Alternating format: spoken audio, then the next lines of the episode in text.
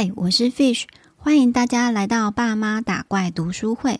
这里是一个共学、共同成长有关如何当父母的频道，让我们一块增加打怪的经验值，成为更好的大人。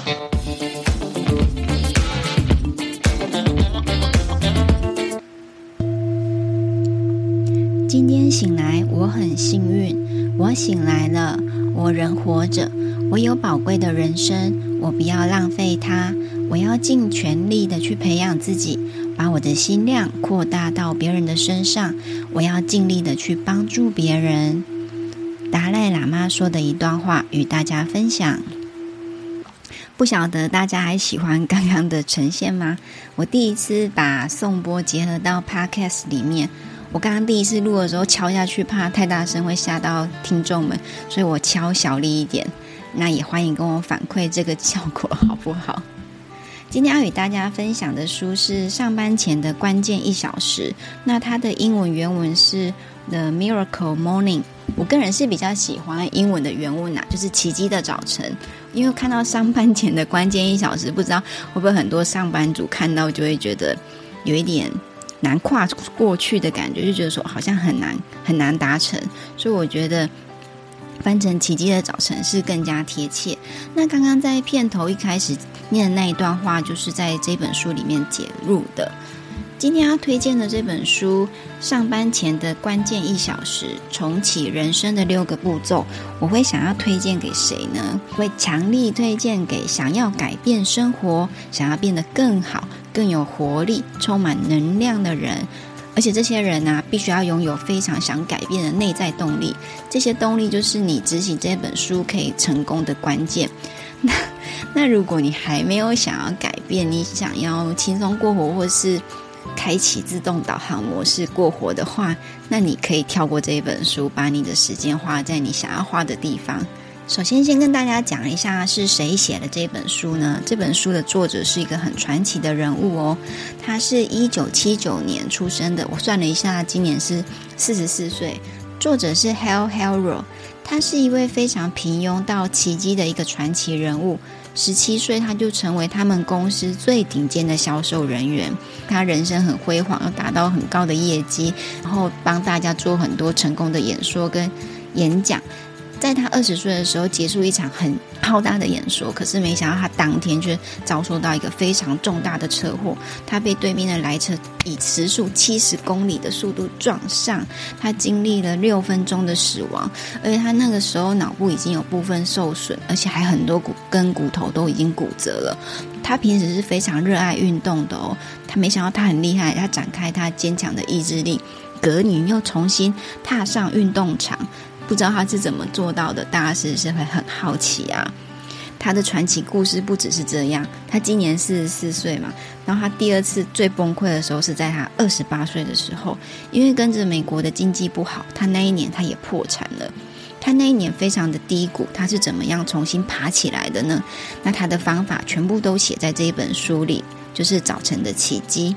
而且很神奇的是，他说他自己并不擅长写作业，也不是一个爱读书的人，可是他却写出一本全球畅销两百五十万本的励志书，是不是很神奇啊？然后他这本书出版的时候是二零一二年，在整理这一节的节目，我又去做了一些功课，我发现啊，他竟然在六年前得到了白血病，诶，只有三十八的存活机会，也是一种癌症。他经过一年的治疗，拥有强大意志的他，竟然癌细胞在他身上都找不到了。他又再一次走过来，是不是真的是很传奇？所以他的意念跟他的毅力，他的正念是怎么来的呢？让我们再从这本书来找找答案吧。早晨的奇迹，他为什么会选择是早晨呢，而不是别的时段呢？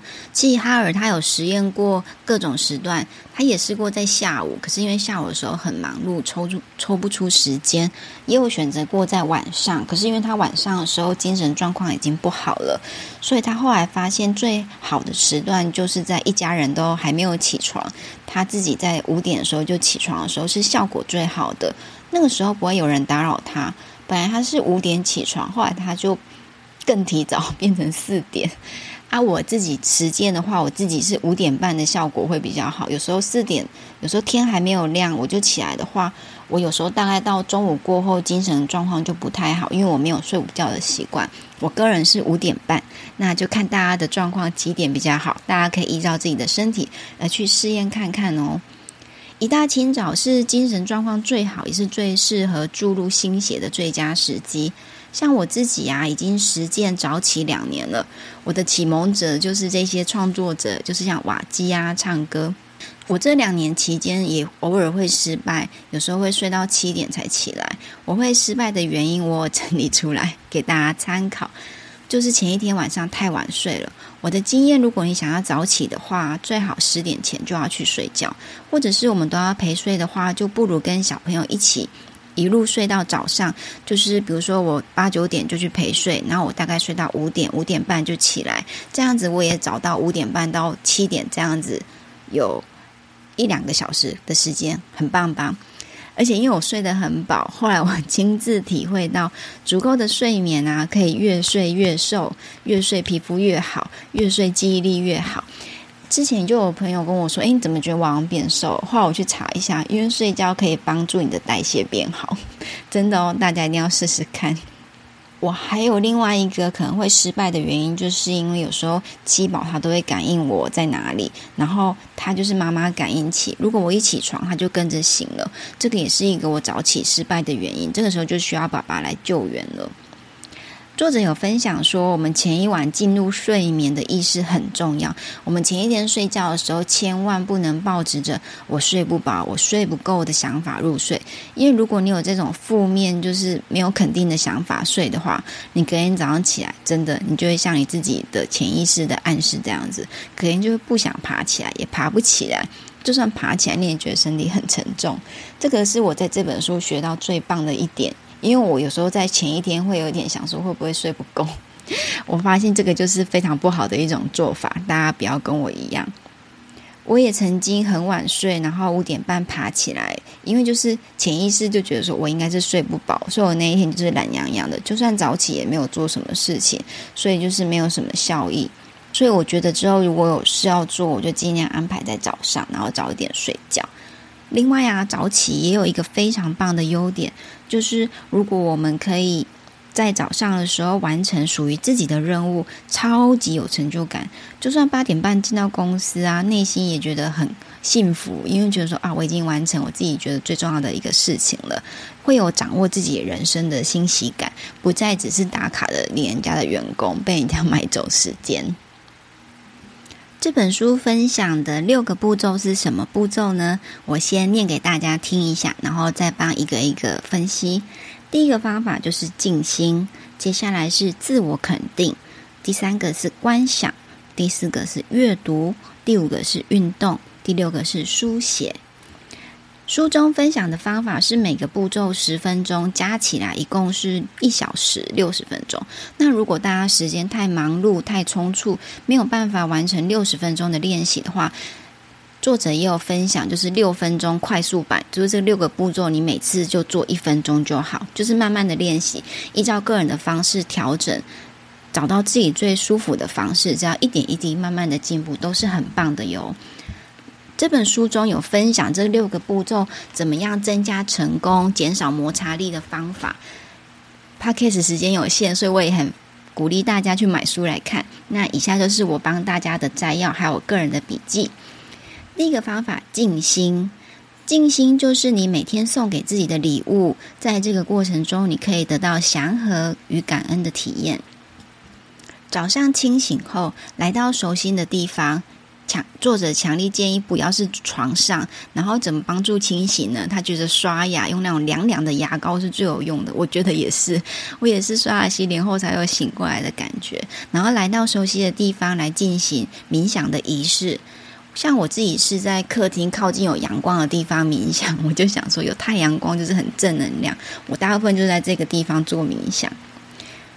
虽然作者说静心对而言是非常困难的，他内心的想法也是弹来弹去的，没有办法静下来，而且他有过动症的这个症状，诶，可是他到最后经过很长期的练习也是克服了。我们如果还不习惯的话，一开始可以先从三分钟开始慢慢的练习，不要太苛求自己。那我练习静心已经好一段时间了嘛，从之前的正念到现在，我自己实验下来最有用的啊，就是我最有效，就是透过萨古鲁的冥想的音频。我经过那个音频大概一个月的练习，我现在已经可以不用听音频，也可以抓抓到静心的节奏了。而且我最近发现，因为我看了《僧人心态》，他很鼓励要唱。唱诵嘛，那我跟颂钵的声音一起唱诵的时候，哇塞，那个心里的激动的是不得了。有空再跟大家分享这个声音，心情真的很激。第二个就是自我肯定，你的生命呢是凭借着你的能力，你内心的世界产生新的感受、新的认知、新的信念、新的态度，然后再对外面的环境产生了新的关系、新的结果。还记得刚出社会的时候，我自己的部落格就写着“思想改变行为，行为改变命运”。我觉得自我肯定的做法跟吸引力法则的概念是相同的。我平常会将自我肯定的句子贴在镜子上，鼓励自己。我的心灵导师也也教我说：“你心里想着什么，那它就会成就什么。世界是跟你的。”想法共振的，所以我们要想好的，要想正面的，要想肯定的东西；不好的、否定的就不要想，就是那个。而且我们在想的时候，最好是要用过去完成式，而不是用未来式，这样子暗示你的心智，你已经抵达了。你相信什么，就会实现什么。在这边，嗯，害羞的跟大家分享一小段我自己的自我肯定：你幸福的拥有自主的人生，你值得富有。发挥你的影响力，帮助更多的人。用肯定跟现在式完成式来写这段句子，大家也可以写出对自我的肯定，然后大声的朗诵给自己听。没错，就是把自己洗脑，吸引自己的潜意识，这样就是对啦。第三个方法就是观想。书中有提到说，我们可以用拼贴的方式做出愿景看板，就是你可以去找一些杂志，找你喜欢的图啊，你喜欢的话语，把它贴一贴，好像是一个相框这样子。你可以想象中你喜欢的样子，你的愿景是怎么样？那如果你不做拼贴板的话，你也可以用书写的方式。接着，你已经想好这个理想的状态，你就可以坐在那边观想，想着你是沉浸在那个时空背景之下。你想的越具体、越细节越好。我以前之前有跟着《发现天赋之旅》的作者一起试着做过梦想版，我不知道那个梦想版愿也可以拿来观想。那我也是在这本书学到新的方法之后要来做实践。针对观想，因为是新的学习，所以我也准备一些步骤跟大家分享。之后就要加，之后就要加到我的早晨仪式里面。首先，我要先花一点时间写下我的理想生活、理想的画面。作者也有提醒说，因为你的目标每个阶段达成之后都会做改变，所以你的理想生活如果已经有变化的话，你的这一段资料也要记得及时做更新。那你写的这些话就要像刚刚说的，要写肯定句，写正面的句子。然后我们在观想的时候要心存感激，要懂得分享，利他共好。观想的时候，要想成是一个白色的光笼罩着我们，因为白色的光是最好的疗愈光，给予我们祝福。第四个步骤是阅读。早上呢，作者推崇只要花十分钟阅读，你就随便抓一本书，不管是看哪一个段落或哪几页都好。你只要每天有学习新的东西，给自己有一些新的帮助，就是一个很棒的收获。书中他推荐了很多次一本好书，叫做《思想致富》。啊，我自己也还没看过这一本，所以我去图书馆给他预约啦。第五个步骤就是运动，他建议花十分钟的早晨运动，而不是在忙碌上下班之后再去做。他觉得早晨对做的效果是最好的。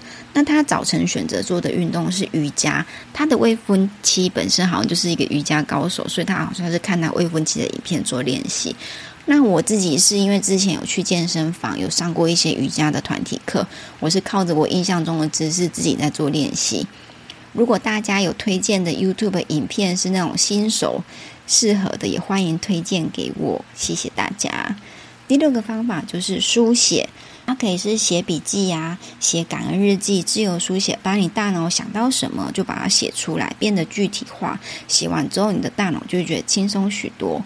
像去年我就跟七宝一起开始练习聊感恩日记，书写感恩日记。我觉得写感恩日记让我变得更知足，而且会让我变得更用心，在生活中的一些小细节观察，说我得到什么礼物，跟生活有给我一些什么新的功课。我也非常推荐大家写感恩日记哦。最后，这本书是我强烈推荐给大家一本书。如果你真的很想要改变，想要不一样。书中你可以感受到作者满满的励志的口气、正能量，一直感觉在给你耳朵一直打气。而且书中里面有很多励志的话跟金句，你可以自己朗诵多念几句，你会觉得念完就自己满满的正能量。才几百块钱，绝对值得买下去。因为现在吃的都涨很贵嘛，我觉得都比外面吃一顿还便宜了。然后作者也建议说，这些仪式啊，做完之后再去吃早餐，不要先吃早餐，因为吃完早餐，你的血糖上升起来，你的注意力可能就比较不集中。二零二零年，他也出了一本新书，叫《奇迹公式》，我也想推荐给大家。虽然我现在还没看，可是我很好奇。我我现在最大的收获就是在学到一个新的步骤，就是观想。不知道你们在我这一集节目有没有新的收获呢？欢迎你跟我交流分享。很高兴你听到节目的最后，想跟你说一声谢谢你。如果你喜欢我的 Podcast，请你分享给你身边喜欢的人，并给我五星留言评价，是给我最大的鼓励。那我们就下一次再见喽，拜拜。